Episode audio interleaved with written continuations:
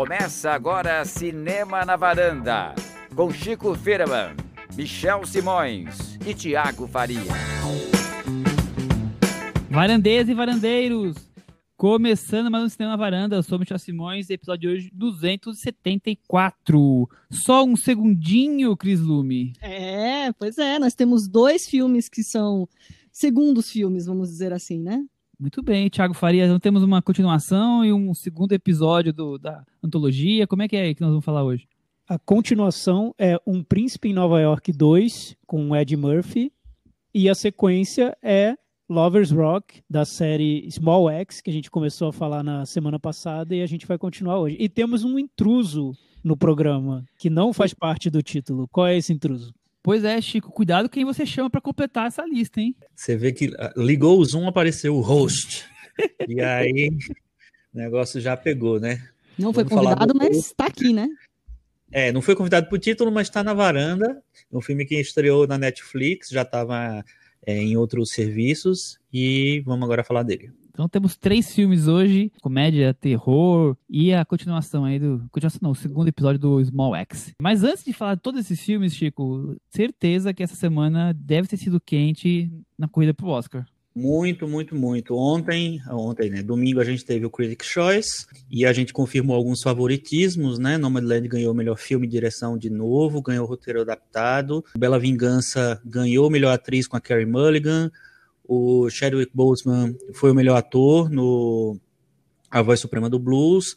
É, todos eles já estavam numa posição meio de, de favoritismo, né, de, de, liderança. O Daniel Kaluuya ganhou de novo como ator coadjuvante no Judas e o Messias Negro. E a surpresa foi a Maria Bakalova, que ganhou o prêmio de atriz coadjuvante no Borá.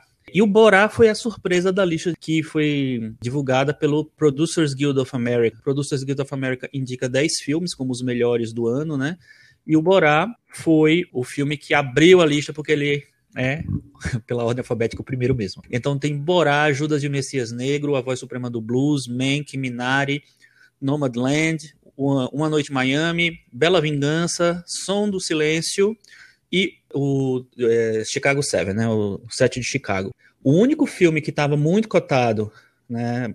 Mas eu achava que nesse, nesse prêmio específico ele não ia com certeza deixar de aparecer, não apareceu, que é o Relatos do Mundo, que seria o único representante dos filmes de estúdio clássicos, né?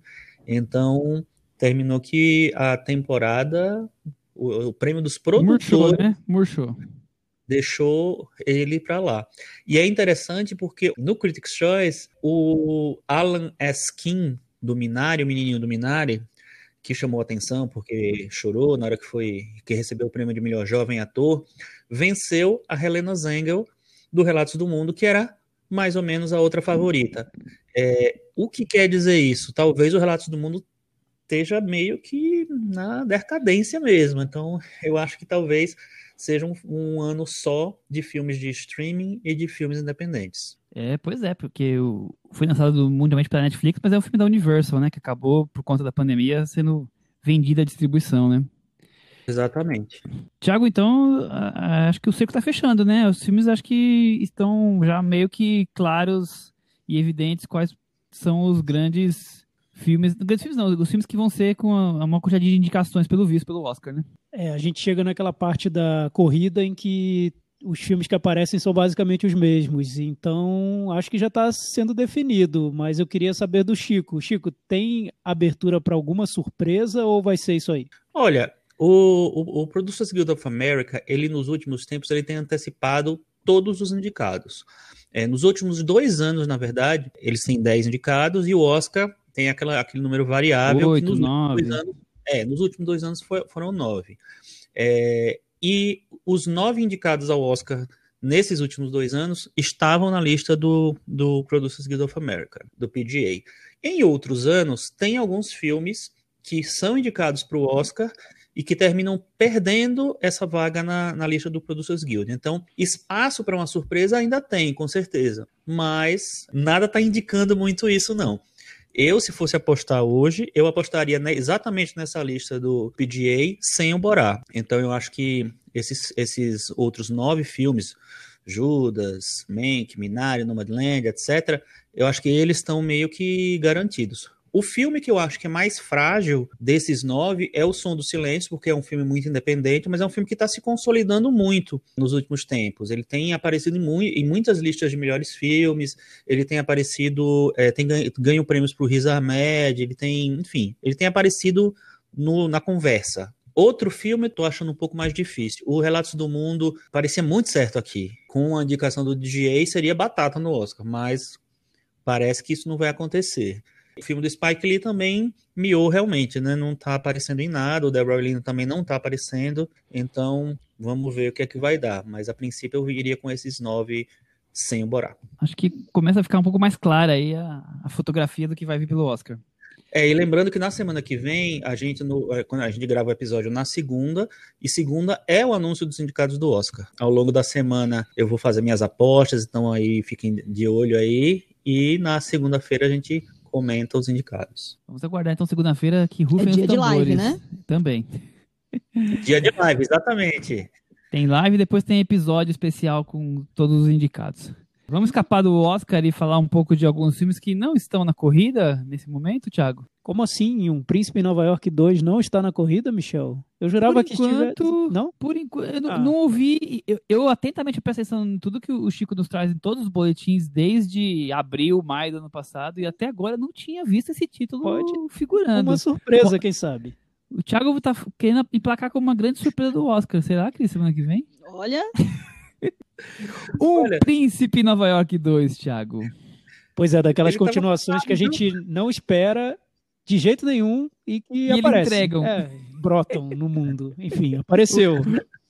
Às vezes eles continuação voltam. 30 anos, né? Às vezes eles voltam, Chico. 33 anos depois, Cris, imagina. Quem é que ia imaginar isso? Ele- Realmente. Ele caberia muito bem no episódio que nós fizemos há muitos anos, chamado Sequências Tardias, né? Pois é, Exato. raspa do tacho, né? É, esse é mais um bom exemplo das sequências tardias que nós, nós naquele, naquele, naquela vez, foi o primeiro ano, chegamos à conclusão que não, poucas valeram a pena, mas tudo bem. Vamos ver se essa aqui valeu a pena. O filme é dirigido pelo Craig Brewer, cineasta americano de 49 anos. Esse é o sétimo filme dele, o mais recente talvez seja um dos que ficou mais conhecido, que é O Meu Nome é Dolomite, Dolemite, que é com o Ed Murphy também, a gente chegou a falar aqui.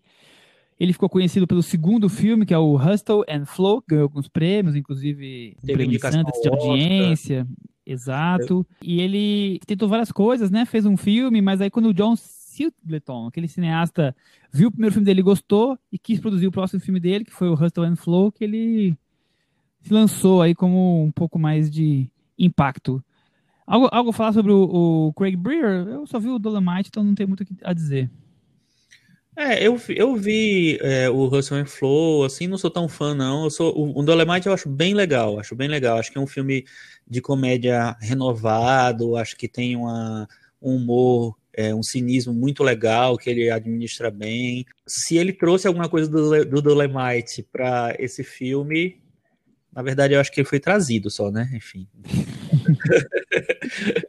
acho que ele foi trazido pelo Ed Murphy e só. É, o que o Ed Murphy conta é que um Príncipe Nova York 2 ele nasce basicamente da experiência do Dolemite, porque o Ed Murphy gostou tanto de trabalhar com o Craig Brewer que chamou o, o diretor para fazer essa continuação e se juntar à família Ed Murphy, porque o Ed Murphy diz que ele tem um a equipe de produção dele se repete filme a filme, então tem todo um o clã do, do Ed Murphy e esse diretor foi adotado por ele. E daí esse projeto Um Príncipe em Nova York 2. Acho que a intenção do Ed Murphy, como ele foi muito elogiado no Dolemite, era trazer um pouco também desse prestígio que, que ele teve no filme anterior para essa continuação. A decisão de fora, assim, parecia correta, né?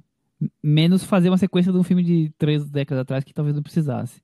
É, eu, eu perguntei isso porque acho que a gente podia falar bem rapidamente sobre o filme original, né? Sobre da, da onde surgiu. É, eu não sei se vocês reviram faz tempo não. Eu revi também. É, eu também revi. é, O original é um filme dito pelo John Landis, que é um grande comediante dos anos 80, anos 70, 80, né? É um filme, uma paródia sobre regimes dita- ditatoriais africanos, mas também é uma comédia romântica, né? Quem, quem não viveu a época de Sessão da Tarde gloriosa dos 90 e, e não viu o Ed Murphy vestido com uma roupa parecida com a do McDonald's, limpando, faxinando e tudo mais, e, e querendo buscar o amor verdadeiro Você lembra, Thiago, do, do, do filme? Você reviu? Lembro sim, ele marcou minha infância. O diretor do filme, do Príncipe Nova York 2, ele diz que o filme marcou a adolescência dele. No meu caso, marcou minha infância. Eu lembro muito de ter visto no fim dos anos 80, passava muito na sessão da tarde. Ed Murphy era um sucesso no Brasil, era um fenômeno, não só no Brasil, né? Mas aqui era um fenômeno.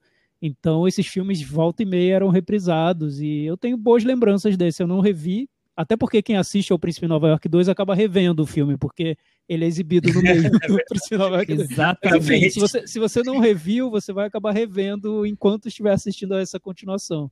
Mas eu tenho boas lembranças dele, nada demais, mas boas lembranças. Cris, o que você tem a me dizer sobre o original? Eu revi nesse final de semana e eu fiquei surpresa. Eu achei que ele envelheceu um pouco melhor do que eu imaginava. Ele ainda é muito engraçado, tem um pouco dessa raiz de uma premissa que o Ed Murphy iria repetir em outros filmes, que é ele e outros atores fazerem mais de um personagem. E eu acho que ele tem, ele tem Sobre diálogos... quilos e quilos de maquiagem, né? Exato. Eu acho que tem diálogos é, precisos. Aqueles personagens da barbearia são muito interessantes. Consegue retratar um espírito de uma época mesmo, mostrar um pouco é o Queens e tal. Eu achei mais interessante do que eu tinha na memória. E você, Chico? Quando eu assisti, eu assisti justamente para tá, poder dar uma comparada melhor, que fazia muito tempo que eu não via. E eu fiquei preocupado, assim, gente, meu Deus, esse filme deve ter um monte de coisa equivocada para os dias de hoje e tal. Ele tem, mas eu acho que ele não tem tanto quanto eu imaginava que teria. Eu acho que tem um, ele não tem uma preocupação tão, tão grande ainda com dar um espaço legal para as mulheres. É, fiquei meio, meio é, constrangido com algumas coisas, sabe? Com a mulher fazendo cachorrinho no começo, enfim. Mas eu acho que ele, eu concordo com vocês. Eu acho que ele tem coisa bem legal ainda. Eu acho que ele conversa, ele tem, é, ele é engraçado. E uma coisa que eu fiquei fascinado foi em ver as pontas que tem nele, né? Porque na primeira cena da barbearia, o cliente é o Cuba Gooding Jr. E depois aparece o Samuel Jackson fazendo uma participação como um assaltante. Várias coisas interessantes. Assim, o Dona Mitch do Cocum é um dos velhinhos lá no final, dos mendigos. Umas coisas saborosas, assim, para ver. Ô, Chico, mas apesar de ter várias coisas que não conversariam muito bem com o que a gente tem no cinema de hoje, eu fiquei um pouco surpresa com as coisas que conversam. Por exemplo, ele parte de uma premissa para buscar uma noiva que seja um pouco mais do que apenas uma figura. Uma assim, abajur uma abajur, é, ela É. estava em busca de uma mulher que tenha Sim. opinião. Então, assim, acho que para aquela época já é um pouco mais interessante do que outras Com premissas. certeza. Com E, certeza. e você tem coisas assim, por exemplo, o- a gente estava falando aqui dos convidados especiais, né, do filme. A gente tem o assaltante, que é o Samuel L. Jackson lá, que vem assaltar com uma arma.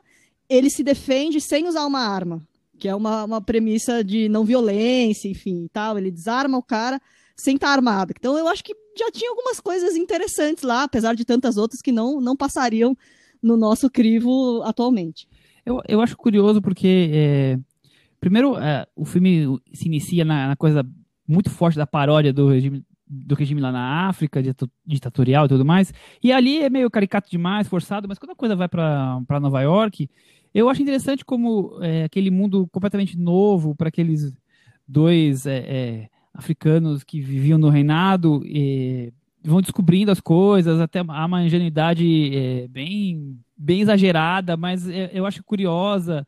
Agora, por exemplo, quando tem as, as- todas as cenas do- da barbearia, eu acho ótimas, porque eles estão ali fazendo aquele humor escrachado, mas ao mesmo tempo trazendo um humor cultural, humor social, é, Eles estão discutindo a- Cassius Clay, querem chamar Muhammad isso, Ali. sabe? E- e- a, coisa do, do riquinho sem conteúdo, que vive do dinheiro do pai, que é o, o- o cantor. Então, assim, eu acho que tem vários elementos ali. E, e algumas coisas que podem surgir, ah, ah, talvez ofensivas hoje, eu acho que ali o filme já estava com um humor meio dos anos 80, mas já estava ali questionando aquilo. Então, al- algumas coisas podem ser lidas, ah, que absurdo, mas ele estava, na verdade, fazendo uma paródia e mostrando o absurdo que era aquela situação, só que exagerando. Então, eu acho que é um filme bem interessante que, inclusive, va- vale a pena ser, ser visto. Tá na Netflix. Tá em quase todos os, os serviços de streaming, pra falar a verdade. É, ele tá, ele tá, ele tá inclusive na Amazon Prime também. que- Exato, que é tá que- novo. Deve estar no Telecine. Tá, Quem eu- procura acha. Quem procura acha ele tá certeza. em cinco ou seis serviços, cara. Eu, é. eu, eu vi ontem. Vamos pra sinopse então, pra gente poder falar agora da continuação? Vamos. O recém-coroado rei, rei Akin Eddie Murphy. descobre um filho bastardo em Nova York e parte novamente com seu fiel, com seu fiel escudeiro Sammy. Arsenio Hall. De volta ao Queens, Thiago Faria. O que o diretor diz, o Craig Brewer, é que ele gostava tanto do John Landis, né, o diretor do filme original, que ele foi lá pesquisar todos os filmes do John Landis para tirar referências para usar nessa continuação. Então ele viu os Irmãos Cara de Pau e pegou as cenas musicais. O Lobisomem Americano em Londres, ele diz que tem o tom do filme, ele pegou um pouco para colocar nessa continuação. Enfim, ele, ele foi pesquisar. Ele disse até que assistiu a Um Príncipe em Nova York 1, né, o primeiro, ele assistiu numa quantidade de vezes que ele até não recomenda para as pessoas, de tanto que ele viu o filme. Enfim, então a homenagem que ele tenta fazer é ao cinema dos anos 80, a comédia dos anos 80.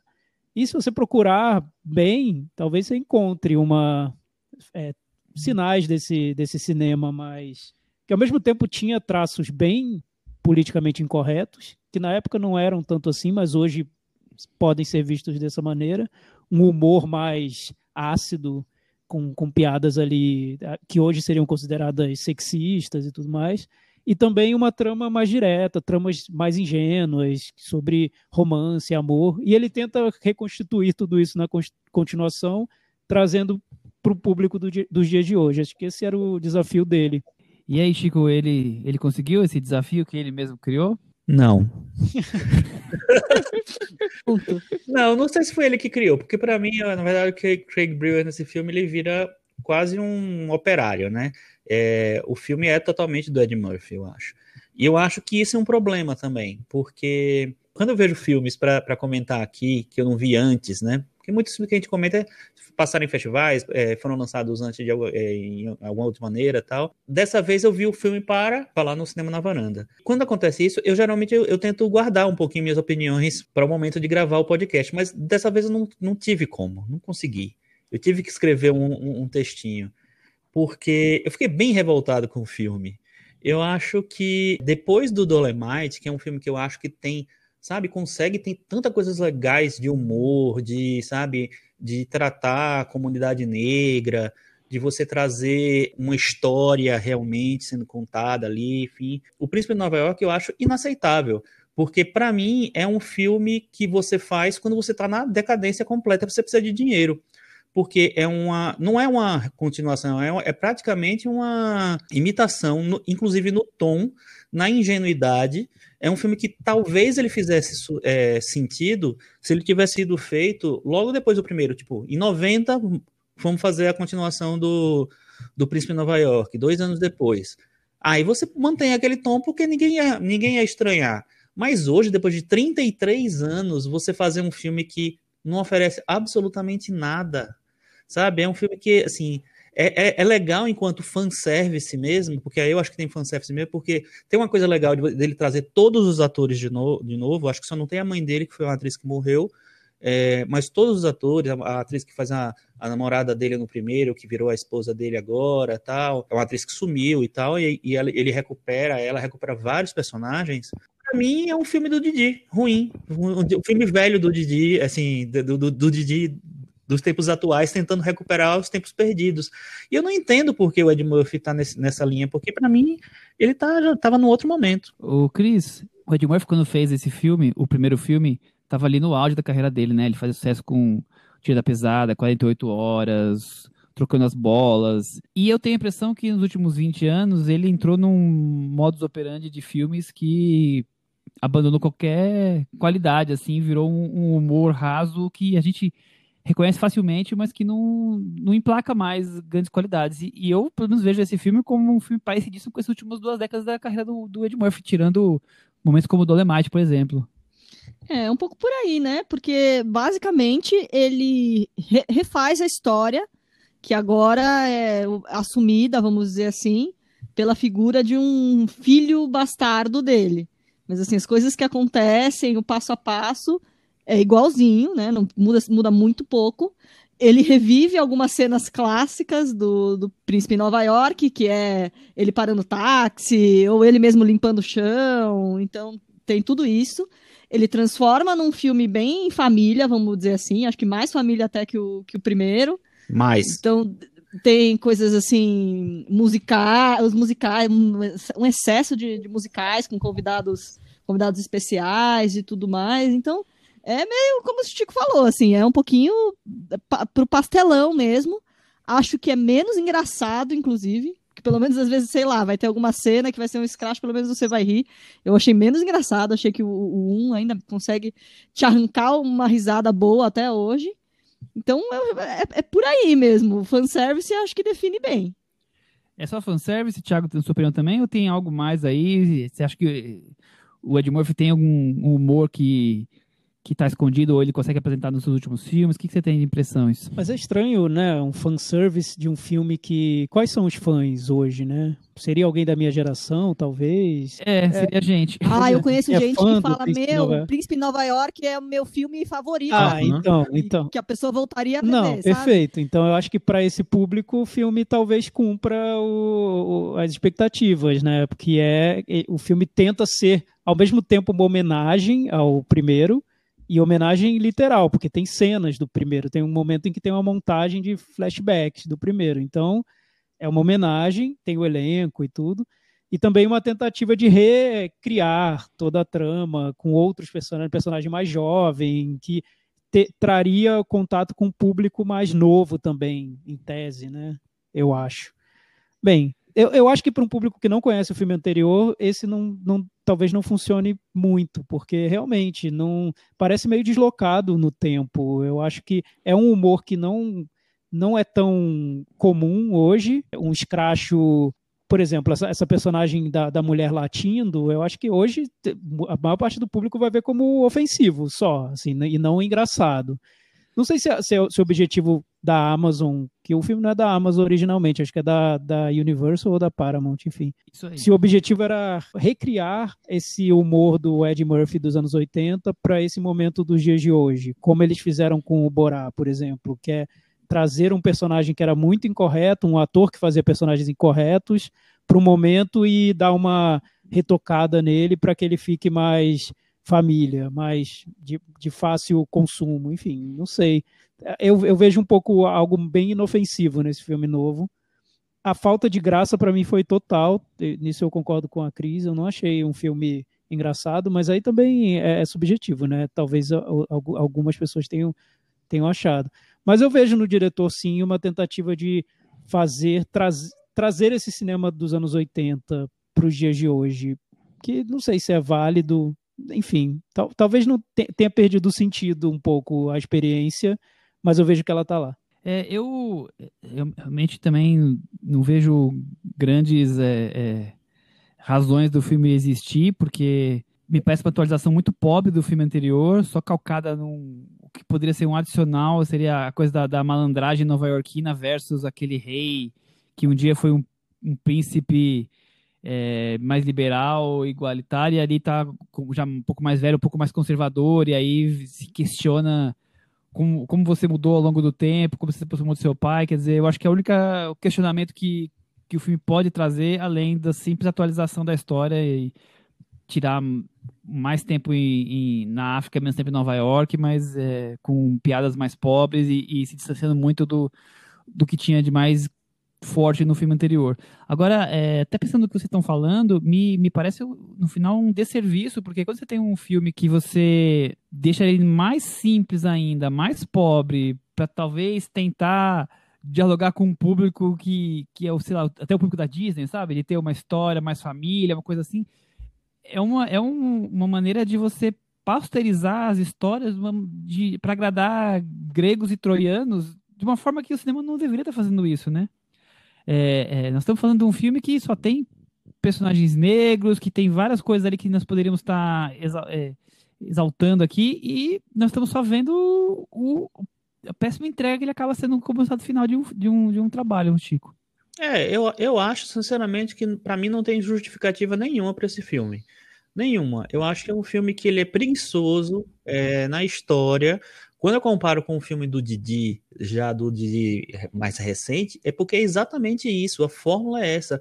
Você pega cenas de filmes antigos, do, do filme antigo, você pega é, esses números musicais que a Cris comentou, que tem um monte, Ah, vamos agora pro Salt and Pepper, vamos não sei o que. Começa a chamar um monte de gente lá, em dois momentos do filme, no começo e no final. Enfim, e, e, e essa coisa de trazer as, os, os, personagens de volta é legal, porque ó, você vê os personagens, você vê os caras, os atores, né, e tal, mas ao mesmo tempo não tem justificativa. É, são, eles todos são muito subaproveitados, o texto do filme é muito fraco. Parecia que é. Só fazendo umas pontinhas, né? Só fazendo uma pontinha aqui, uma pontinha nossa, ali. Né? É nossa, sabe? Vamos chamar os nossos amigos que estão desempregados e, e botar eles aqui no banquinho. E aí traz a Leslie Jones para dar uma, uma compensada, né? Porque ela é um, uma comediante, uma atriz que está muito em voga agora, tal, que é engraçada e tudo, mas ela fica pulando no filme, saltitando meio assim em outra em outra vibração do filme. Ela tá totalmente fora do filme. Né? Ela não funciona dentro do filme porque ela, ela tá numa, numa vibração que é mais moderna, que é mais atual, enquanto o filme tá no, nessa fantasia que não existe mais, sabe? Uma coisa totalmente genérica, totalmente é, sem sei lá, é, é um filme simpático, claro, porque, enfim, você tá vendo personagens que você viu na sua infância. É um filme que eu acho que é feito para a nossa geração para eh, as pessoas de, de 30 e tantos, 40 anos, 40 e poucos. Porque são as pessoas que viram na época que foi lançado e depois quando passou na sessão da tarde. Porque os, as outras pessoas, eu acho, não acho que não, vão ter interesse mesmo e nem acho que eles estavam pensando nisso. E assim, eu acho que esse projeto, eu não acho que é um projeto que teve dedo do estúdio ali, não. Para mim é um projeto pessoal do Ed Murphy, em que ele fez todas as escolhas. Eu acho que esse movimento de trazer o Craig Brewer para o filme é interessante, só que assim, ele não, não, não, não teve espaço para criar nada ali. Ele veio para preencher a fórmula. E assim, e eu acho uma fórmula muito fraca.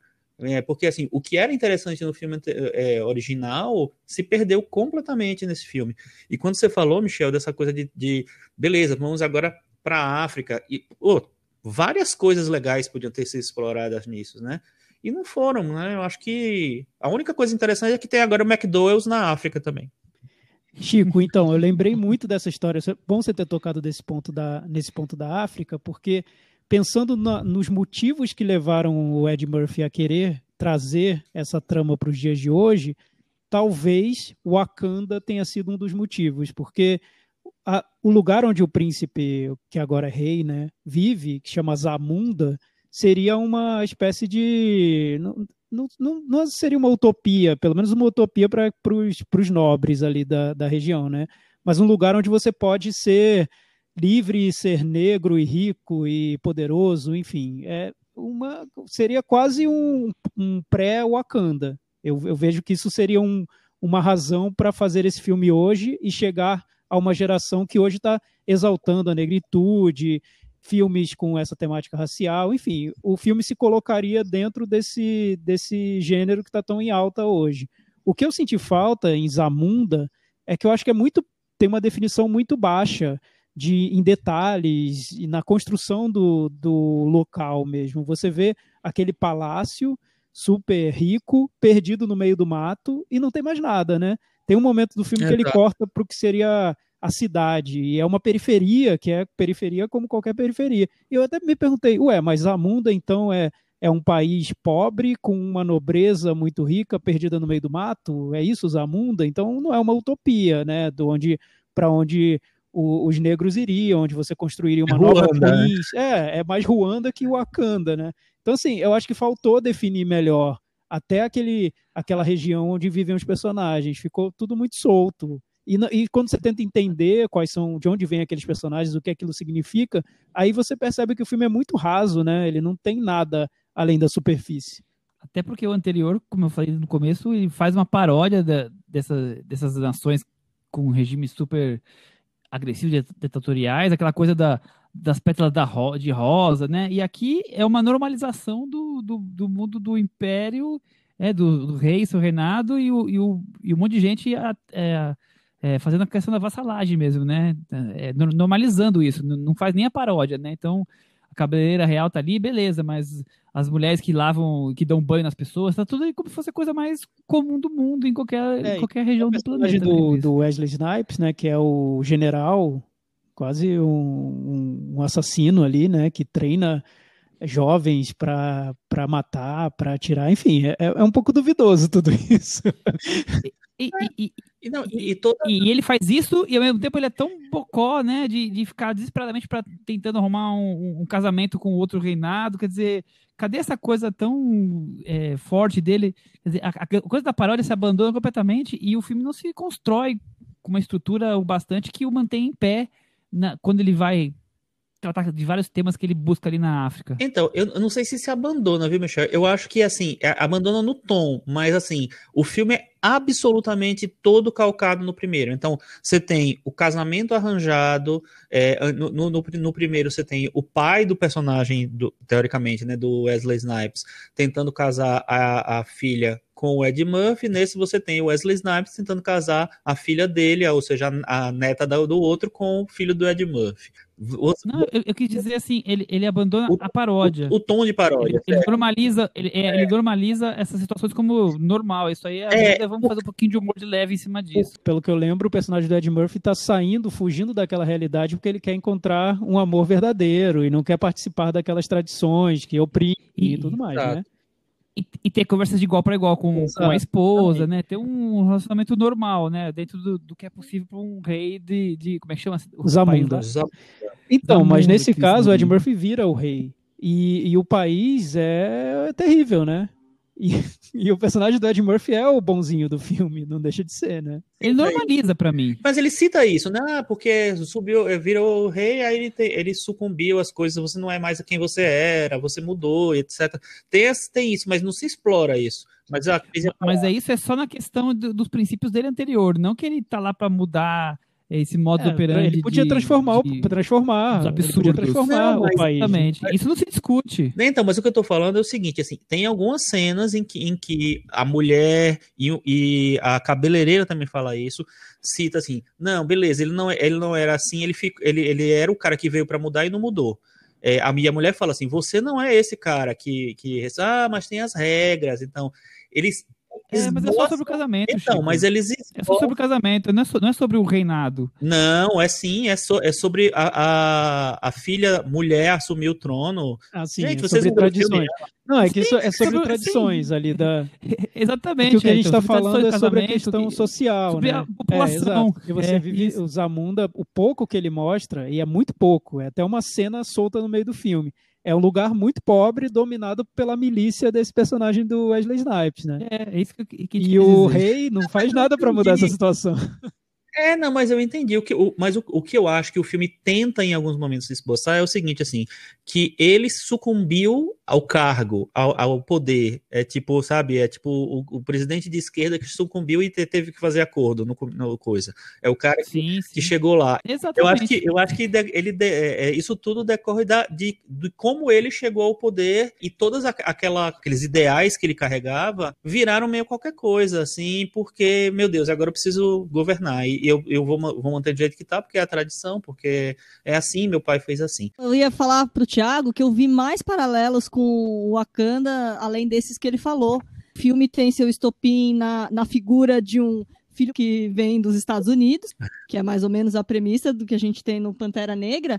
E o, o, o reino do Ed Murphy também tem essa questão das mulheres fortes, né? Ele vai tentar colocar ali nas filhas, tentar criar figuras um pouquinho mais interessantes. Não sei se ele ele acho que ele não consegue, fica meio, meio torto ali, mas ele tenta colocar essas meninas jovens, né, fortes, assim como a gente tem no, em, em Wakanda, naquela narrativa do, do Pantera É, eu vi Negra. uma tentativa Não é bem de, de reposicionar assim o filme, principalmente nas, nas figuras rascunho, femininas né? fortes. É verdade, Cris, é bem notado. Principalmente a atriz que vem do, do, do, do filme da Charlie Theron, né? Do Old Old Guard. Guard, É, então, É, mas, que é a filha mais velha É ali, né? que se a Robin falasse. De que na comparação você tem Wakanda como lugar da utopia do, do- dos negros, né? Do, do mundo moderno, rico, que valoriza as pessoas e tudo mais, para uma Zamunda que é uma ditadura ainda muito violenta, né? E o filme não quer tocar muito nesse ponto, mas E, e faz paródia, inclusive, com isso, né? Porque o- aquele tio maluco lá também co- comenta de, de, de Wak- Wakanda. Sim, sim, rapidamente ele comenta. Wakanda. Vamos partir pro Meta Varanda, que já rendeu bastante. Vamos, só queria dizer que tem mais um paralelo que tem com os filmes do Didi, para não dizer que eu tô doido. Uma das filhas, filha do meio dele. Ele casou com a Xuxa? A filha do meio do, do, do príncipe Akin é a Bella Murphy, que é filha de quem? Do Ed Murphy, ou seja, é a Livian. Livian. Aragão. Entendeu? Então, assim, para mim é isso. É assim, uma decepção completa esse filme. Chico, dá sua nota então. Um. O Chico deu nota 1, Thiago. Levanta um pouquinho isso aqui, não muito. Nota 4,5. E, mas eu queria mais definição de Zamunda, na verdade. Só isso. Eu queria muito mais. Eu queria é, isso também, mas eu queria muito mais. Eu vou, eu vou dar nota 3. Eu vou dar nota 4. Com essas notas, um príncipe em Nova York 2 ficou com 31 no metavaranda e caiu, Zamunda caiu junto, o Império... Caiu, o Império caiu. Parece Não... até que o, o filho deu uma entrevista assim na TV de duas horas falando vários. Vamos partir então para Small X Lovers Rock, que nós prometemos e já antecipamos semana passada que seria um filme com grandes chances de agradar a, a maioria aqui do, dos varandeiros. É, já falamos de Steve McQueen, já falamos do projeto. A única coisa que eu esqueci de falar na semana passada, que eu não queria deixar de trazer, é explicar por que, que chama Small X o projeto. É, que o título vem se deriva de um provérbio jamaicano que diz o seguinte: se vocês são a árvore grande, nós somos o machado pequeno. Inclusive, o Bob Marley fez uma música que tem essa, essa estrofe. As árvores não somos nós, então, por esse projeto. Mas basicamente é, uma, é um, um grupo de, de pessoas se encontrando para fazer um bailinho, o melhor bailinho de garagem dos anos 80, né? E como as coisas se desenrolam ao longo daquela noite, Cris Dume. Saudades bailinho, né? Com pandemia não tem bailinho. Chico, você é muito dos bailinhos que... nos anos 70, 80, sei lá? O que, que, você achou dessa sinopse, hein, Thiago? Eu achei. Eu não eu escrevi, eu queria agora. Eu então eu uma, assim. uma brasileirada no filme do Chico É quase um outro filme, né? Não. Mas tudo bem. É. Mas ó, eu acho, eu acho que no final. Não tem muita história. Esse né? Não é esse o é problema. Falar, no final faz trouxemos sentido, aqui porque é um filme em que, se, em que não dá muito para definir, para contar qual é a história que ele está contando. Basicamente, ele está contando a história da Marta, que é uma moça que acorda lá e tem um compromisso naquele dia, que é o compromisso de ir né, nessa reunião, nesse baile, que é um, é um lugar onde a população negra é, de Londres daquela época se reúne porque eles não podem ir nas boates, nos, nas dançanterias, etc. Então eles fazem bailinhos particulares dentro de casa, né? E ela vai, ela sai meio escondida da família e tal. E a gente acompanha ela e as pessoas que estão meio que participando daquela festa, né? As, as primeiras cenas do, do filme já mostram é, eles arrumando é, o lugar para receber as pessoas, as, as, as, moças escolhendo o vestido, mexendo na. É, dando, fazendo a produção toda. A partir daí a gente vai acompanhar o desenrolar daquela festa. O que eu acho muito interessante. Ah, eu acho que vale falar que, é, como quem ouviu semana passada já sabe, é, todo o projeto é sobre imigrantes que das, das ilhas caribenhas ou daquela região que estão em Londres entre os anos 60 e os anos 80. Então, esse filme é mais nos anos 80. E, e podemos dizer que ali são os filhos dos imigrantes, né? É, os, os filhos, os, pais imigraram e aí os filhos estão ali com seus perto dos 20, 20 e poucos, e como o Chico comentou, naquela época as festas eram muito comuns as festas privadas pagas é, como, como a gente ficou aqui popularmente são, aqui no Brasil chamado de bailinhos, porque era mais viável financeiramente para os negros que não tinham dinheiro para pagar para ir nos, nas grandes baladas conhecidas da, da época lá, então ali era mais barato, mais em conta, eles faziam entre eles, na, numa casa, alguma coisa assim, uma... e criava-se ali o, o clima, né, Thiago? O swing, né? Sim. No episódio anterior a gente falou sobre Mangrove, que é o primeiro filme da série do Steve McQueen, que é um filme de tribunal longo sobre manifestantes que protestavam ali contra a opressão policial. Então, é um filme com que tem todo esse, esse propósito de protestar contra contra injustiças e tudo mais. O Lovers Rock, que é o segundo filme da série, ele vai para um, um caminho mais íntimo e, e menos com essa necessidade de, de contar uma história real, de mostrar vários personagens, uma trama grande, enfim. É mais um filme que quer mostrar uma situação específica, que é como essas festas nasciam, como elas o que ocorria nessas festas e como elas ajudavam a compor essa identidade de uma comunidade. Eu, eu esqueci até de falar sobre isso no, no episódio passado, mas eu acho que o tema da identidade é muito forte nesse projeto, porque você tem migrantes, né, pessoas que vieram de um, de um outro país com uma outra cultura, que se estabeleceram num, num país que é hostil a eles e que dentro desse país tentam formar um ambiente cultural próprio. E nessa formação desse ambiente cultural nasce uma identidade à parte, que é diferente do que era lá no, no país de origem deles. E o que o Steve McQueen faz, que é muito legal nesse filme, no Lovers Rock, é que ele pega a música como ponto de partida para mostrar o que seria essa identidade recriada né, no, num outro país. Porque o Lovers Rock é uma versão do reggae que fez muito sucesso na Inglaterra, né, nessas comunidades negras da Inglaterra, que ela era uma música que existia principalmente para que as mulheres pudessem dançar e cantar sem esse tom muito masculino que vinha do, da, das músicas jamaicanas. E fez um sucesso enorme na, na Inglaterra. É tipo um subgênero, é, um subgênero que, do, foi, reggae, que né? pegou muito na, na Inglaterra. E, e, a música que, que serve como quase um fio condutor do filme, que é Silly Games, ela fez um sucesso enorme. E a diversão da, das garotas da época era tentar levar o falsete da música na gravação original. Então elas ficavam fazendo brincadeiras para que para que cada uma tentasse chegar lá no falsete no tom mais alto da música. Então era um fenômeno cultural, mas muito específico de uma, de uma comunidade. Então o filme parte da música e dessas festas para mostrar o que tem de particular nessa identidade que se construiu. É, é algo muito diferente do primeiro filme da série é quase um documentário fingido de, de ficção, né? Porque ele quer mais mapear o que tinha de, de cultura, de, da, das relações entre as pessoas, do que contar uma historinha. Exato. É como se quem tá fazendo a festinha colocasse a câmera na mão de uma pessoa e acompanhasse aqui, ó. Antes das pessoas chegarem, eles estão preparando os drinks, as comidas, e depois a, o baile vai rolando solto, né, Cris? É um filme extremamente visual, assim, faz uma imersão na festa mesmo. Como seria uma festa daquela? Ela tem esses momentos de, de catarse, parecendo aqueles shows de, de 200 pessoas em que todo mundo canta a mesma música. Ao mesmo tempo, ele tem aqueles momentos de tédio em que as pessoas estão lá fora, fumando, jogando conversa fora, não estão muito afim de voltar na pista. Ao mesmo tempo, tem treta na fila do banheiro. Então, ele te coloca realmente dentro desse clima de, de festa na casa de alguém. Ô Chico, nas entrevistas o Steve McQueen diz o seguinte, eu peguei um pedacinho da entrevista que ele deu para Square, eu só queria fazer um filme sobre a minha tia.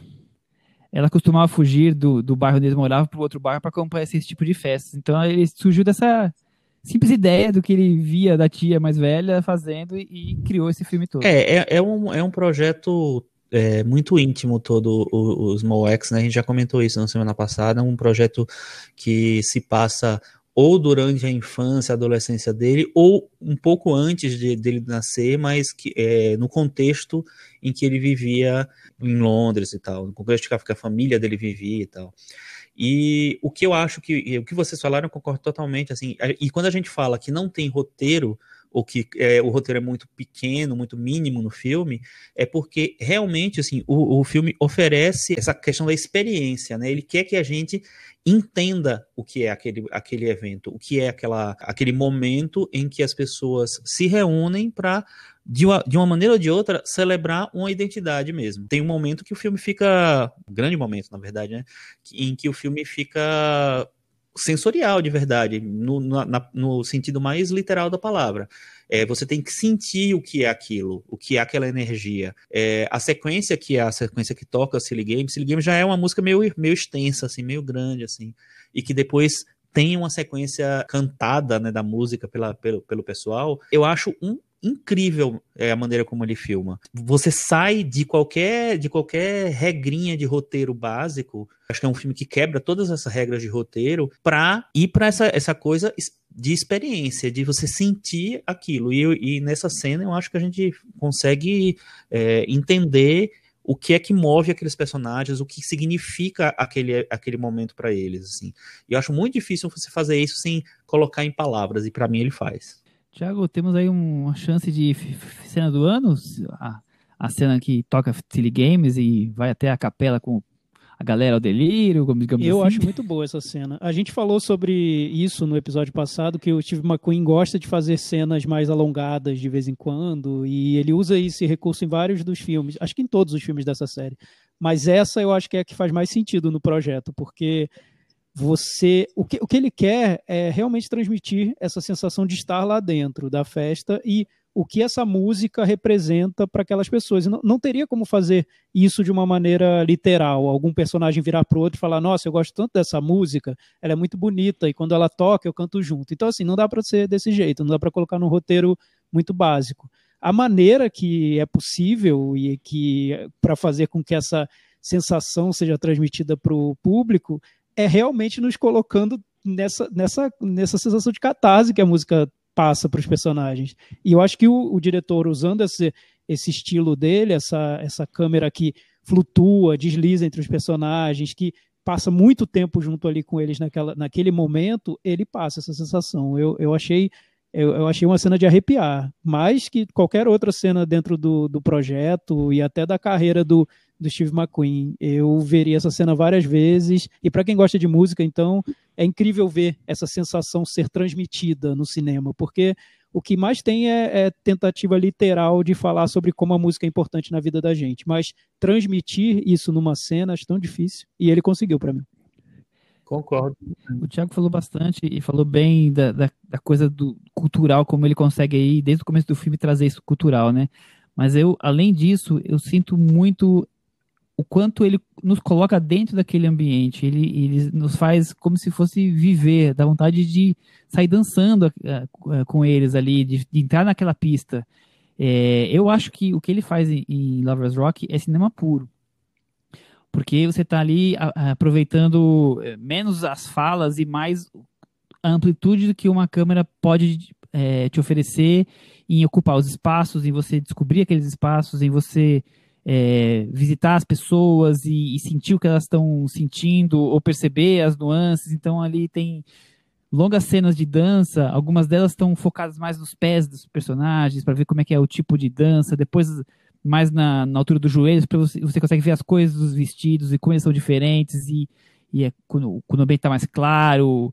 É, então, esse bailado das cinturas depois, quando o passar da festa, a noite vai ficando mais. se adentrando mais, as pessoas vão se conhecendo, começa a ter algumas cenas de beijo. Então, eu, eu consigo sentir tudo aquilo. Ele, ele consegue me, me colocar e me transpor para aquele para aquele baile, sabe? E a cena do Silly Games, então, é o, o resumo de, de, tudo isso, né?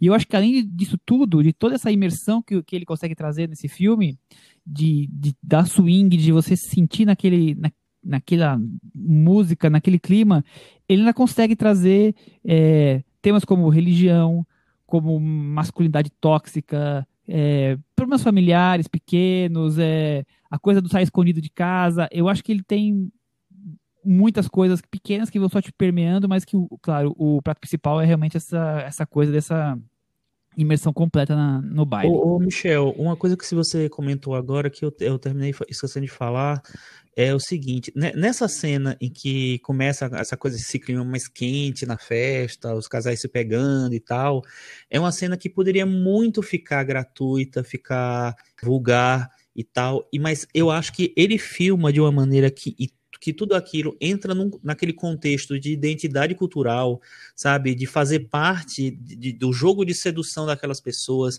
Ali é o lugar também que eles têm para namorar, para conhecer um, um, namorado, uma namorada, um, um ficante, uma ficante. É, eu acho que é tão bonita a maneira como ele, que ele filma, mesmo, mesmo que seja uma coisa, sabe, que talvez choque alguém, né? Porque tem uns, umas coisas meio fortes, né? Mas eu acho que tudo é carregado de muito conteúdo ali. É, eu acho que tem uma defesa meio que é, da cultura e, e, e, mostrando que esse tipo de, de, de dança de, de é, jogo de sedução faz parte daquela cultura e, da, e, e não tem nada de, de ruim ou de ofensivo nisso. Eu achei muito legal a maneira como ele filma aquela cena. Cris, e você, o que você achou de Lovers Rock? O filminho de e dez? eu queria ter tido mais envolvimento com os personagens como eu tenho no final. Eu acho que ele consegue passar todas essas sensações que a gente falou.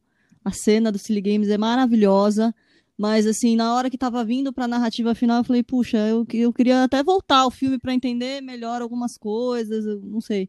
Eu queria ter me envolvido um pouquinho mais com os personagens, mas como sensação, como imersão, eu acho perfeito. Eu acho exatamente isso que vocês falaram. É porque ele, eu acho, eu sinto isso também, que ele tenta jogar vários, ele, ele tenta criar uma narrativa com os personagens, com questões sociais, mas é tão mais forte o que ele faz dentro da festa que o resto do filme fica em segundo plano, né? É, não, eu não sei. Talvez assim, talvez a escolha dele de no final querer afunilar de novo para Marta e, e, isso durar um, um tempinho, tal. Não digo que me incomodou, mas eu falei, então eu queria ter tido mais antes, ou então eu teria ficado só com a só com a narrativa da festa, uhum. só o baile mesmo, só aquela coisa mais sensorial e tal. Eu acho que é a única coisa que, que me tirou um pouquinho, assim, me fez flutuar um pouquinho. É, ele, ele, quer brincar com, com o personagem é, que aparece só ra rapidamente da cruz, ele quer mostrar a cena da oficina mecânica, não vou falar, quer dizer, ele, ele quer inserir de alguma maneira esses temas, e, e aí pode parecer simples demais, ou, ou só ou também eu, eu, também achei interessante. E aí falei, puxa, talvez ele devesse ter me instigado mais antes, não sei. Só isso que não, não me acertei com, com essa parte aí. Não fiz as pazes ainda com esse, esse trecho. É, eu, eu gosto desse trecho, mas assim, a sensação que eu tive quando eu vi o filme, eu lembro que isso aconteceu quando terminou o filme. Eu pensei, putz, gostei muito. Mas se não tivesse trama nenhuma, para mim seria melhor. Imagina, o povo ia me matar, né? É, então, se não tivesse isso, trama sim, nenhuma, falei, se ou, fosse ou... a festa, para mim seria ainda melhor. Isso, não sei, talvez para mim ou mais trama, um pouquinho mais de trama ali no começo, ou sem trama nenhuma, não sei, acho que tô meio radical. Então, Tiago, você tá querendo dizer que você gostaria de contratar o Steve McQueen para filmar o seu casamento? É o que eu vejo é que dentro de um projeto. É. Olha, não vai me arrumar problema na casa do eu Thiago. acho que dentro de um projeto como esse, você tem cinco filmes, né? Então, esse projeto dá liberdade para em cada episódio você criar e seguir, um, seguir um, um, estilo específico. Então, não teria nada errado se nesse episódio ele fizesse só a festa também, né? É um episódio de uma série, como no primeiro foi um filme de tribunal. É, mas o que eu percebo é que em cada episódio ele também quer fazer algo bem redondinho, com todos os temas que aparecem em cada episódio. Então, nesse você tem de leve essa questão da mais política, de, de, de opressão. Você tem umas pinceladas ali no filme. Só que como a festa está no centro de tudo, acaba sendo mais importante. Enfim. E, não, e, e, essa questão de ser muito focado na festa e nas sensações dá um tom sim, de ame ou deixo, né? Você tem que se embarcar na coisa, senão, se você não, não for sugado um pouco. É, eu acho que de vai, longe né? é o filme ali da série é o mais radical, né? Porque quem não tá pronto para isso, ou não, não gosta desse tipo de filme, ou quer mais história e menos sensação, num determinado ponto ali pode até ficar um pouco entediado, irritado, não sei. Da série é o filme menos didático. É, é, um, é um filme mais Sim, cinema sim. e menos história, né?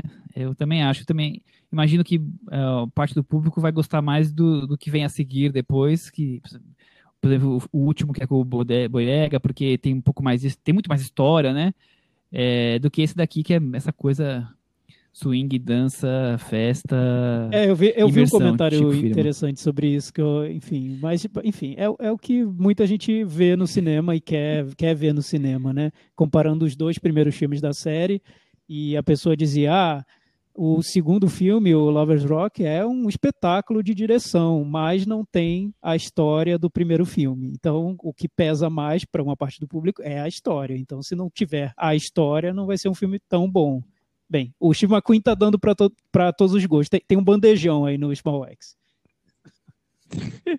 Ninguém pode reclamar, Chico? É, eu, eu acho assim, eu entendo o que vocês estão falando, mas eu não acho que ele, ele fica competindo um momento um pouco mais narrativo e outro não. Eu acho que os momentos narrativos são mais simples, são pequenos, não, não, não- eles assim, eles têm um conteúdo talvez de contexto que, enfim, talvez alguém es- espere que se explore mais, mas eu não acho que seja o objetivo dele. Eu acho que ele quer realmente seguir o fluxo, inclusive nos momentos narrativos. Eu, eu tava, quando eu revi hoje, os primeiros, tipo, 20, 25 minutos não tem história nenhuma. Você tem, acompanha a mulher saindo de casa e chegando, encontrando amiga, assim, mas não tem, não tem nada. Você não sabe quem é aquela personagem, você não, enfim.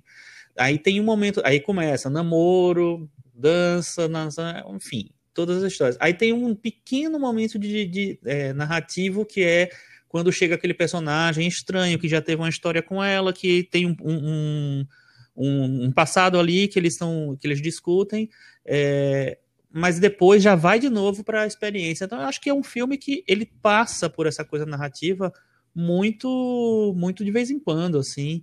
É, eu, não, eu acho que ele não tem muito compromisso, não. Eu, eu não me incomodei com isso, não. Não, não, não tem é. mesmo. Não tem mesmo. Vamos partir para o Meta Varanda? Vamos. Eu vou dar nota 8, Chico. E você? Eu vou dar nota 9,5. É, tá vendo? O ouvinte que pediu que, que, episódio que nós tínhamos nas aí, ó, notas ganhou. 9 ou 10, ó, já temos agora, aqui, viu? ó. e aí, Cris, e você? Eu vou dar 6,5. Tiago, para você encerrar aí. Eu vou dar 8,5. Com essas notas Small X Lovers Rock ficou com 81 Opa, no Meta Varanda. É o filme a ser batido nesse ano, por enquanto, dentro das notas do Eu acho ótimo. Acho que tá aí um belo filme a ser batido esse ano. Vamos, vamos ver se aparece um melhor. Muito bem, estamos e é uma aguardando. grande pena que ele não, não teve uma, uma programação de lançamento do cinema, porque ele poderia estar concorrendo a vários Oscars agora, viu? Ah, eu acho também, Chico. É, mas eu, eu, eu, eu, sim, eu concordo, mas acho que boa parte do público não ia comprar. Não, mas, filme, a, mas aí o público não vota no Oscar. Tudo que a gente acabou de falar. E a crítica também, a, a, crítica do Oscar é o público, não, praticamente, não, né? Não, ele teria várias indicações, eu acho. Vamos falar de outro filme agora, vamos falar de Host. Foi lançado em dezembro, como Cuidado com Quem Chama, mas agora na Netflix foi com o nome original Host, e eu acho que é o nome que vai pegar, porque cuidado com quem chama não é tão marcante, né, Cris, quanto o host, né? Um host de Você impacto, se identificou, né? você, que é o host do Cinema na Varanda? Ah, olha Achou só... que era sobre você? Achou que era não, não achei que era sobre mim em nenhum momento, pelo contrário. Eu sempre fugi dessas brincadeiras como essa que é feita no filme. Vamos, vamos que vamos. Porque você tem medo? Sempre tive medo. Mas, ó, sempre tem visita aqui no, na gravação do Cinema na Varanda, né? Tem barulhos ocultos, é verdade, teve, a gente não sabe explicar Teve aquele bem. espírito que Mas, arranhou. É sapo, não, não, não, é espírito. É, esse, esse, é um pouco mais Aquele complicado. que arranhou foi, foi difícil o negócio.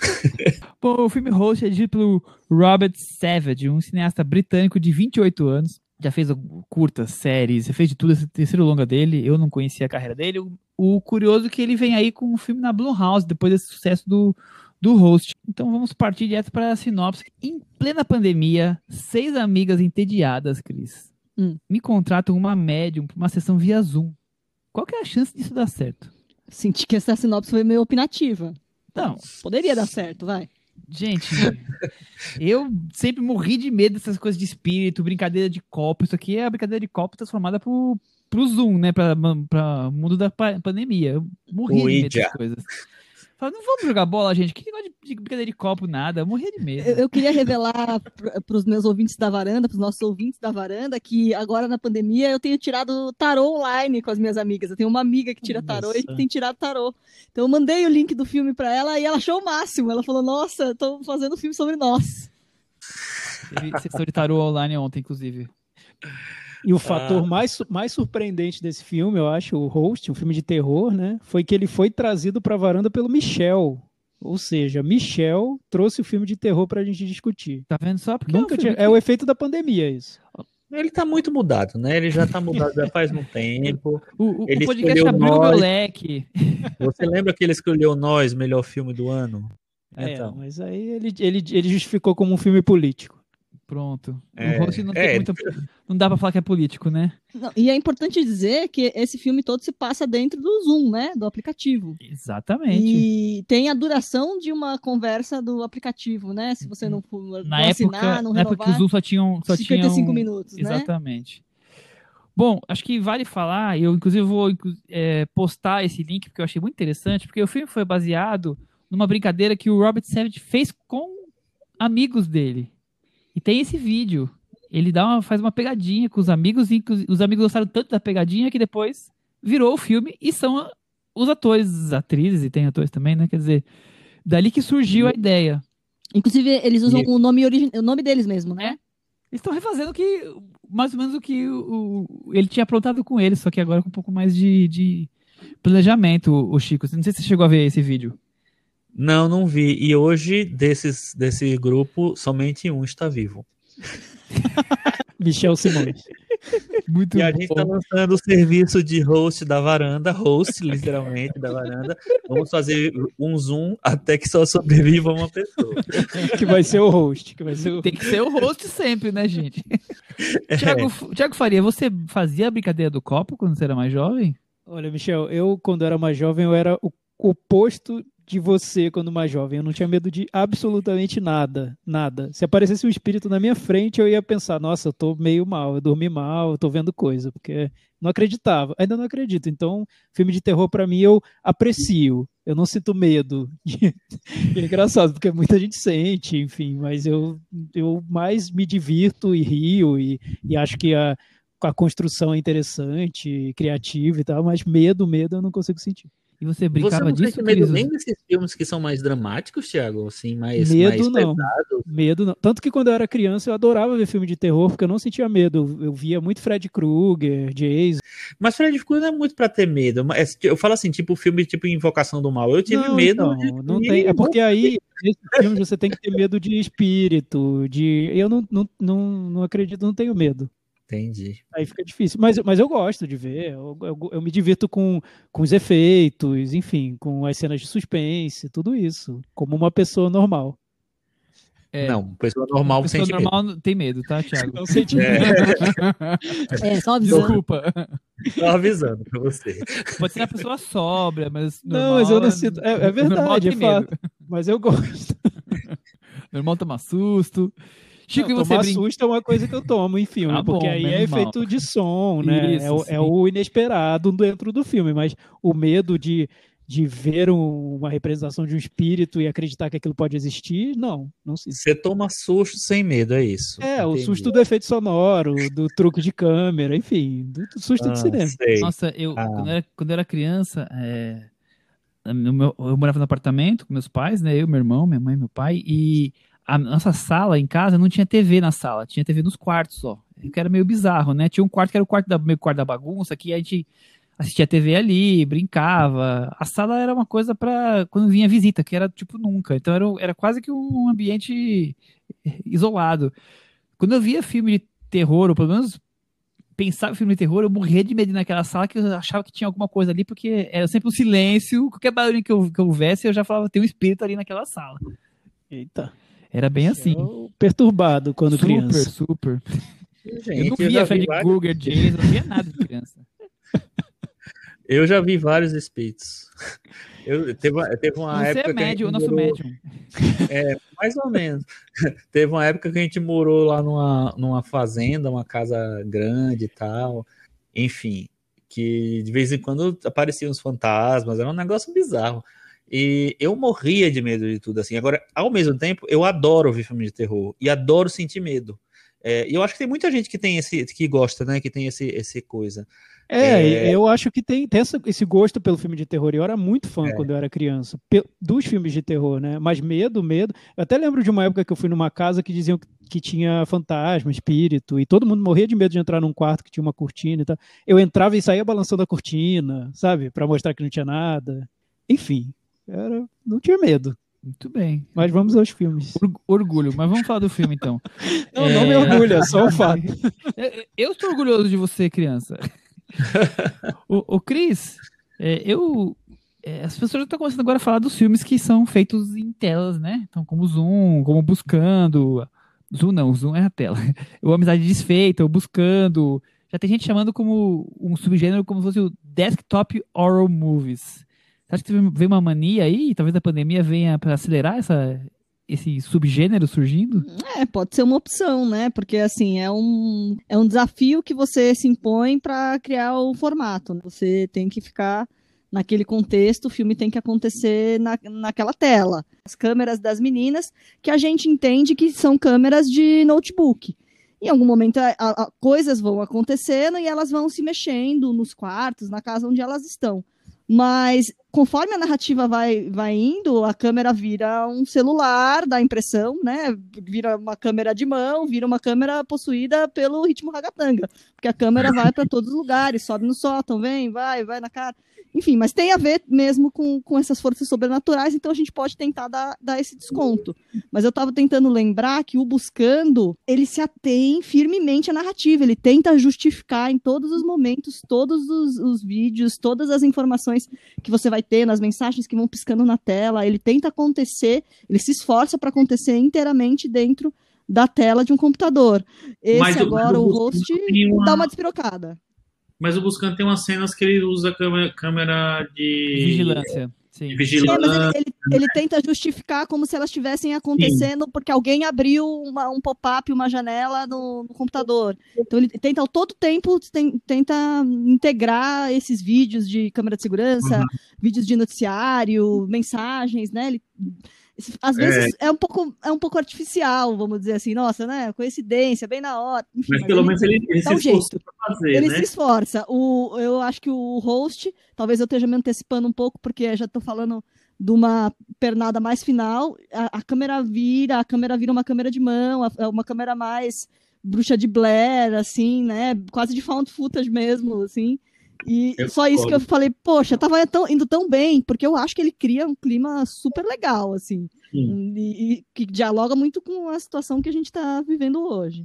Muito bem, aqui já antecipou bastante do filme, mas eu, eu não queria perder essa esse, a opinião do, do Chico sobre esse cinema aí feito em telas, é, é somente filmes de terror, que eu falei que aqui eu encontrei um, um, um subgênero chamado desktop horror movies aí, Amizade Desfeita.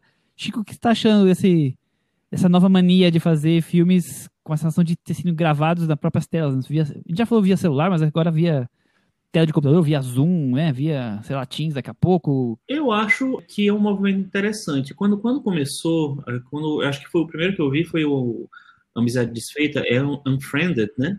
Eu fiquei, eu disse assim, ah, não vou gostar desse filme, porque eu não sou muito fã de found footage. E eu achei que ia meio por esse caminho. Mas aí eu achei que eles conseguiram amarrar de uma maneira bem interessante, bem interessante mesmo. O Buscando é um filme que eu acho legal, não acho incrível, mas eu acho legal. E acho que tem esse esforço que a Cris comentou de, de tentar justificar em todo momento todas as imagens que ele está usando, etc., quando muda né, a, a fonte das imagens, etc.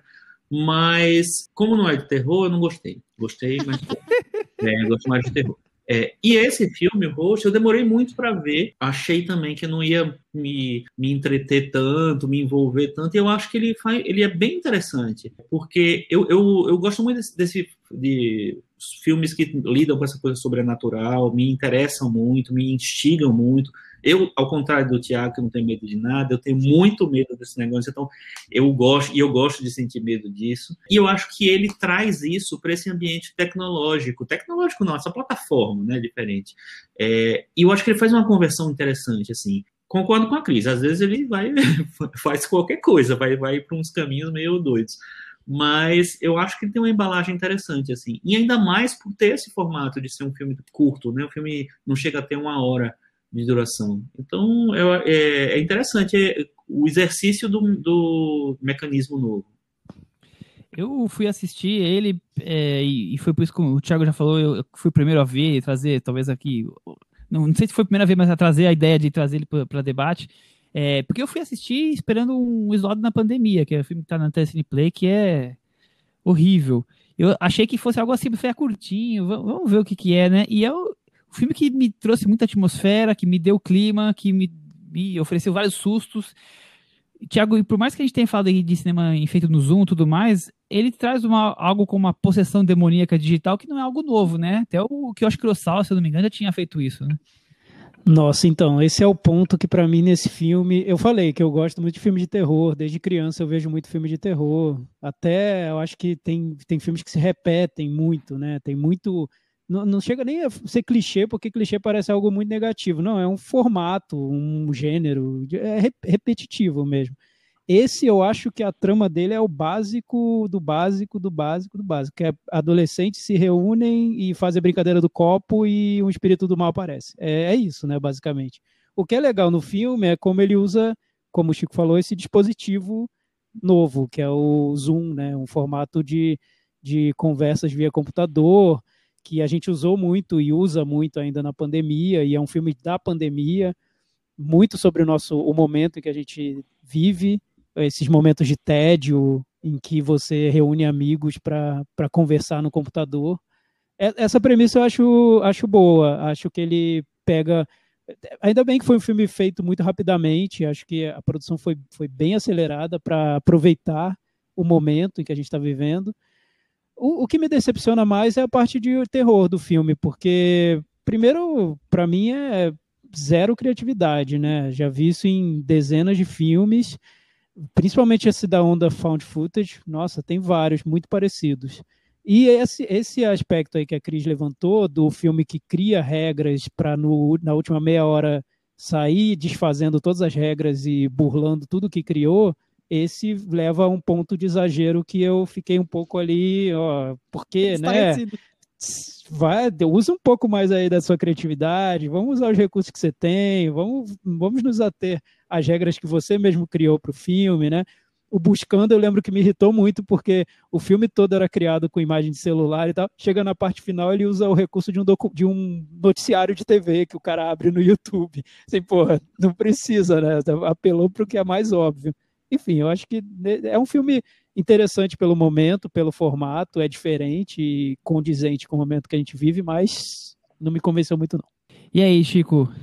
É, eu, eu fiquei. Eu achei interessante. Eu, eu, como, como eu tinha expectativa muito baixa, eu terminei achando legal. Eu gosto do, da maneira como ele brinca com a plataforma e gosto como de, de como ele embala a, a história.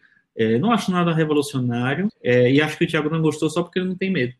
eu, é, talvez. É, o que eu achei mais legal foi o início do filme, porque tem toda aquela história do, dele se reunindo no, no Zoom e tem aquelas brincadeiras. O filme foi muito improvisado e a gente nota que ele é muito tem uma naturalidade grande ali na, na maneira como ele é feito.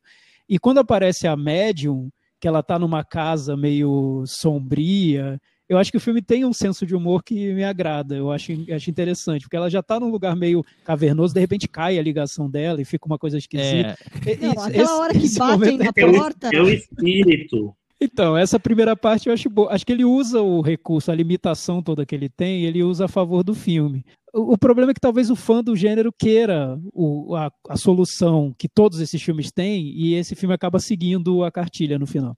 Não tem. É, ainda mais, eu acho Ainda mais pensando que é um filme feito no Zoom, na pandemia, ninguém se viu, né? Não, não teve set, quer dizer, eu, eu acho que vocês estão cobrando um pouco demais. Não, então, Michel, é que, é que parece que eu tô cobrando. É, enfim, eu, eu tava, eu, o que eu tava querendo era algo que não fosse tão, tão dentro do, do beabá. Do script normal. É, sim, exato. entendi. Ele descamba por clichês, né? Por mais que eu acho que, que ele funciona como atmosfera e como sustos, mas sim, ele aí descamba por clichês na, terço final, por exemplo. Então eu vou É melhor ir pro Meta Varanda. Direto. Eu vou dar 5,5. Eu vou dar 6, Thiago. Eu vou dar 5. Eu vou dar 6. Com essas notas, cuidado com o que chama o host. Ficou com 56 do Meta Varanda e o espírito tá meio pendurado aqui. Não vamos entrar em detalhes para não, não, pintar spoilers do filme, mas ele tá meio pendurado. Não, é uma, é uma opção legal para você que tá aí sozinho, na sua casa, no escuro, no meio da, do isolamento da pandemia. Né? Na fase vermelha, na fase né? Vermelha. Na e, é, e, é bom, e é bom que é um filme curto, então ele tem uma hora. Você não vai precisar ficar esperando duas horas para chegar no, nos clichês da parte final. Já vai direto para os finalmente, não, tem, né? Tem, tem, tem, vários prós. Muito bem, encerramos os três filmes de hoje. Podemos agora falar do momento Bela da la carte. É, o, o serviço de streaming parceiro nosso, que todas as semanas estamos aqui trazendo um filme do cardápio deles de cinema alternativo, cults, clássicos. É, lembrando que a assinatura é R$ 9,90 e tem a promoção para quem quiser assinar o primeiro mês, metade do, do preço, 50% de desconto, se usar o código escrito varanda e você tem essa vantagem. E como toda semana a gente traz um filme, semana passada foi o Escafandra Borboleta, já tivemos Furiô, já tivemos para passar Viagem de Férias, o gosto dos outros. E Thiago Faria, qual é o filme recomendado da semana e por que assisti-lo? Hoje nós vamos para as cabeças, né? A gente vai para um dos filmes mais elogiados da história do cinema, que merece por isso mesmo a opinião do especialista Chico Firman. Chico, que filme é esse e por que devemos assistir? Eu sou especialista em quê? Só, eu queria entender. Em quê? E isso que foi Em o Thiago filme, que em escolheu, obras hein? primas, em obras Em primas obras do cinema. Muito bom. O filme A Paixão de Joana Dark, filme de 1928 do nosso Carl Theodor Dreyer. É, é um dos filmes mais importantes, eu acho, da fase final do cinema mudo, né? E é um filme que tem na figura da, da atriz que interpreta a, Joana Dark, que é a Renée Jeanne Falconet, também conhecida como Maria Falconet, que era, uma, é, era meio mítica. É, tem gente que diz que ela ficou doida depois do filme. Era uma atriz que, enfim, tem toda um, uma lenda em torno dela. É um filme que tem closes muito, é, muito próximos ao rosto dela, então o rosto dela está sempre em primeiro plano, e é um dos exercícios assim de, de direção mais estudados e mais repetidos e mais influentes da história do cinema. E é um filme que está em todas as listas de grandes filmes, né, de todos os tempos. Então, mais obrigatório do que esse, só dois desse. Só Cidadão Kane e Poderoso Chefão, né? Aí completou o trio. Exato. Tiago Faria, obra-prima? Eu, eu já estava pronto para dizer que é um daqueles filmes que só eu gosto e ninguém mais gosta. Enfim, Chico estragou minha, Que é isso? minha. Até parece. Thiago preparou a fala. Não, é, eu revi agora, enquanto vocês estavam revendo o Príncipe em Nova York, eu que sou muito cult, fui rever A Paixão de Joana Dark. Enfim, achei. co- Continua muito maravilhoso esse filme, né? Porque essa história da, da direção. Ele, ele pega. O, o Dreyer pega dois momentos ali da, do Joana Dark, o julgamento e a morte, né? Basicamente, o filme é só sobre isso ele tenta ser fiel. O início do filme ele, ele conta que tem registros ali do julgamento e que ele tenta seguir o que foi o que foi relatado. Então parece que vai ser um filme um pouco enfadonho, mas nada nada disso. É o, o mais interessante no filme é a intensidade que ele coloca na trama, no, no naqueles últimos momentos da Joana Dark. Como bem disse o Chico, é tudo filmado em close praticamente. A, a expressão, a, a expressividade da atriz é muito marcante no filme, é o, é o que leva o filme, e eu acho que é, que é hipnótico. Você vai acompanhando aquele, aquele, aquela angústia da personagem até o, o limite mesmo. É, enfim, eu, eu não sei como o filme, não imagino, não sei como o filme foi encarado na época, mas eu ainda vejo como, como uma obra muito radical na maneira como ela mostra esse, a- a- esses últimos momentos da, da personagem. Eu acho bem intenso. É radical hoje, imagina nos anos 20, né? Eu fico, eu fico pensando exatamente isso, porque hoje um filme que quase todo ele é, é em câmera em plano fixo, em zoom na, na atriz durante um julgamento, já seria considerado um filme radical, né? É, imagina naquela época com cinema mudo ainda, o Dreyer tinha muito, uma das obsessões dele era o cinema que tinha a ver com religião, né? Ele sempre gostou muito desse tema e, e Joana Dark tá aí é, com isso a flor da pele. A atriz chora, se desespera, fica desconsolada e você fica ali, eu pelo menos ficava ali hipnotizado com tudo que ela transparece pra você sem, sem ouvir a voz, né? Só no, no- no- na coisa do cinema mudo. Então eu acho uma obra-prima assim irretocável. Bom, fica aí o filme imperdível para todos assistirem, não percam. E vamos então para o puxadinho da varanda. Chico Firmas tem algum tema para reta final do nosso episódio? Então, eu terminei a série WandaVision, que todos começaram, mas só eu terminei. E. e assim, eu achei feliz da vida. É, eu acho que não é uma série para você realmente. Assim. Inclusive, depois eu quero, eu quero desrecomendar um filme para você, desrecomendar. Mas eu achei interessante o final da série, porque eu acho que ele toca umas, umas questões legais e tal. Não acho nada revolucionário, mas eu acho que é, isso que segue um- uma coisa meio, bem previsível até. Mas eu acho que ela vem com as discussões mais que me lembraram do- dos quadrinhos. Então, no final, eu achei legal a série. E aí eu, eu assisti também dois filmes, na verdade assisti um filme e vou assistir um outro, espero que hoje ainda, que concorreram ao Golden Horse, que é o prêmio maior do, de Taiwan, que está na Netflix. O que eu vi está como Mulheres... Putz, esqueci. Eu vou procurar aqui enquanto título, assim. É, que é, é um drama é, interessante de uma, uma, uma mulher, é, uma avó e a relação dela enfim, com a família, as mulheres daquela família lá, Então, tem, tem um marido que, que abandonou a casa faz um tempo e agora ele, ele morreu. Então, como é que ela lida com isso? Mulheres Ocultas. É, o filme está na, na, Netflix. É, ele ganhou o Golden Horse de melhor atriz. E tem um outro que eu vou assistir que é o Amigos do Colégio, coisa assim, que também concorreu a vários, vários é, prêmios nessa premiação de Taiwan, que é tipo Oscar de Taiwan. Então, vamos lá. Eu estou na fase Taiwan agora. E, Thiago, você está em fase o quê, Thiago? Nada, nenhuma fase. O Chico, só perguntando, quem ganhou o Golden Horse foi aquele filme que o Michel ama, né? O A Sun, não é? A Sun. Então, esse daí acho que foi do ano passado. Ah, o, é, mas, mas ele ganhou sim. Eu não segui a desrecomendação do Michel e fui atrás e até me surpreendi. E quando terminou o filme, eu pensei, poxa, por que, que o Michel não gosta, né? Eu até hoje não entendi, Tiago, porque eu, eu acho que ele tem, uma, ele tem um estilo que me lembra muito de longe, mas com essa coisa de pegar a intensidade de cada situação, de cada cena, de cada personagem, que me, de longe me lembra o Magnolia do Paul Thomas Anderson. Nossa senhora. Não sei como o Michel não gostou, mas... Eu vou me retirar, você termina o episódio, por favor? Foi um prazer rever, até semana que vem. Tchau. Bem, enfim, volta... eu não estou dizendo que eu gostei muito do filme, mas é o que eu pensei, poxa, tem relações, enfim, mas tudo bem. Não, mas assim, eu nem amei o filme, não, mas assim, eu fui com tanta, tanto, tanto desgosto de assistir por causa da, da opinião do Michel, eu disse assim, gente, mas por que ele não gostou do filme? Pior filme que eu vi no passado, puta história cabolesca, assim, puta melodrama horroroso, nossa senhora. Mas, mas Taiwan tem essa, essa coisa do melodrama, assim, tanto o filme que eu falei agora, quanto o, o, o, que ganhou esse ano, que chama My Missing Valentine, que é Mistura Fantasia, ele tem um pouquinho dessa, dessa coisa. Ele, ele vai uma hora para o melodrama e ele fica. Mas é, tem coisas legais no filme também, como tem no Ação. Muito bem. Então, Mulheres Ocultas. E o Thiago. Nada. Nada. Eu não vou comentar o final do WandaVision em respeito ao meu amigo Chico, pra gente ficar na paz. tudo bem, tudo relax.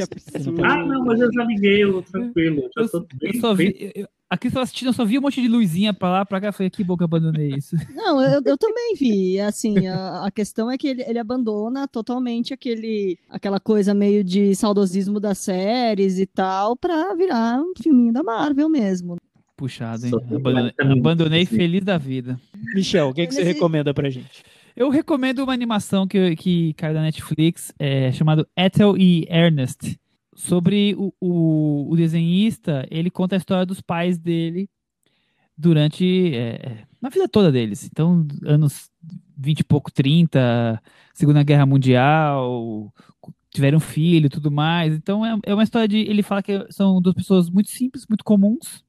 O pai era entregador de leite, de laticínios, a mãe era é, faxineira. Então, é, nada, ele fala assim, não tem nada de especial na vida dos meus pais, mas eu quis contar essa história. Ele faz de uma maneira tão singela, com traços tão bonitos, tão delicados, e ele consegue contextualizar a história enquanto o casal ali entre conquistas como a cama nova, é, o carro, a casa, ele contextualiza com a história do que está acontecendo no mundo. Então, Hitler está assumindo o governo na Alemanha, a Segunda Guerra Mundial, a chegada do homem à Lua, tudo ali através de do, o marido é super é, politizado, assim, interessado em política, ele é partido trabalhista, então ele tá sempre lendo os, os jornais, assistindo depois quando chega a TV, ele vai acompanhando, então você vai, vai se povo, vai, vai acompanhando que muita história que eles estão pelos fatos históricos, enquanto isso tem ali o, o, o encontro do, do casal, o filho, a preocupação com o filho, que vai estudar e fica cabeludo e vai fazer arte e não vai ficar e não vai ganhar dinheiro com isso, sabe? Essas coisas que a gente já já vi mil, mil, vezes, mas é tão singelo, tão bonito pelos traços ali que achei bem, encantador essa, essa história. É, no fim de semana eu vi o filme Moxie, direção da Amy Poehler, amiga da Tina Fey, na apresentação do Globo de Ouro e em outros filmes mais que elas fizeram juntas, e de Saturday Night Live e tudo mais. É um filme teen que em alguma medida me lembrou um pouco o Fora de Série, que a gente já comentou aqui, da Olivia Wilde. Mas eu acho assim, ele tem uma temática feminista mais, mais clara. Ele vem falar de um feminismo mais ativista, vamos dizer assim, né? Vai além do, da, do Fora de Série, que trata muito mais, acho que, sobre amizade, é um coming of age diferente. Esse é um coming of age falando de, de feminismo ativo. Então, eu acho que no começo ele é até um pouco didático, no momento de apresentar os personagens, de né, cada um ter a sua, a sua função no, na narrativa. Mas para a hora final eu acho que ele se solta mais, ele se torna um filme bem simpático. Acho que dá para encarar aí na Netflix, Moxie. Isso aí, Mox, então, recomendação da Cris, eu também achei, com todas as questões bem discutíveis aí, que a Cris levantou bem, mas o resultado final eu achei interessante, ele é, é mais didático, né, em todos o, o, o, as bandeiras que ele levanta, mas eu acho que é válido, eu acho que é interessante, é mais, um, mais uma forma de trazer temas que estão aí super em voga e que precisam ser debatidos, esfregados na cara de muita gente para que se conscientizem. E vamos para a reta final. Chico, que momento é esse? Cantinho do ouvinte. Com o Tiago Faria. Cantinho do ouvinte, o espaço lá no nosso blog cinemanavaranda.com para os comentários de quem ouve o nosso podcast. Nessa semana, os filmes que foram destaque foram Judas e o Messias Negro e Os Nove de Mangrove. Também falamos sobre o Globo de Ouro. O Guilherme Almeida, ele entrou nessa discussão sobre corrida do Oscar com uma questão aqui que ele levanta para a gente. Vou ler, ler o comentário dele. Vocês discutiam sobre a categoria de melhor filme popular no Oscar. Ele está lembrando de um episódio antigo que a gente fez, quando começou essa discussão sobre melhor filme popular no Oscar, que infelizmente abandonaram, né? Eu queria seguinte, muito... né? Por que, né? Por que não abandonaram? Seria tão bom isso. Enfim, abandonaram. Acabou não indo para frente. E a gente comentou sobre o fato de as listas de apostas para o prêmio retroalimentarem o olhar limitado das, da academia. Então, os filmes que entram na lista de apostas acabam alimentando o olhar da academia. Isso porque os jornalistas e críticos acabam baseando as listagens que fazem no histórico da premiação do Oscar, levando em consideração não somente os filmes que entendem que deveriam ser indicados, mas principalmente quais eles acham que o Oscar levará em consideração.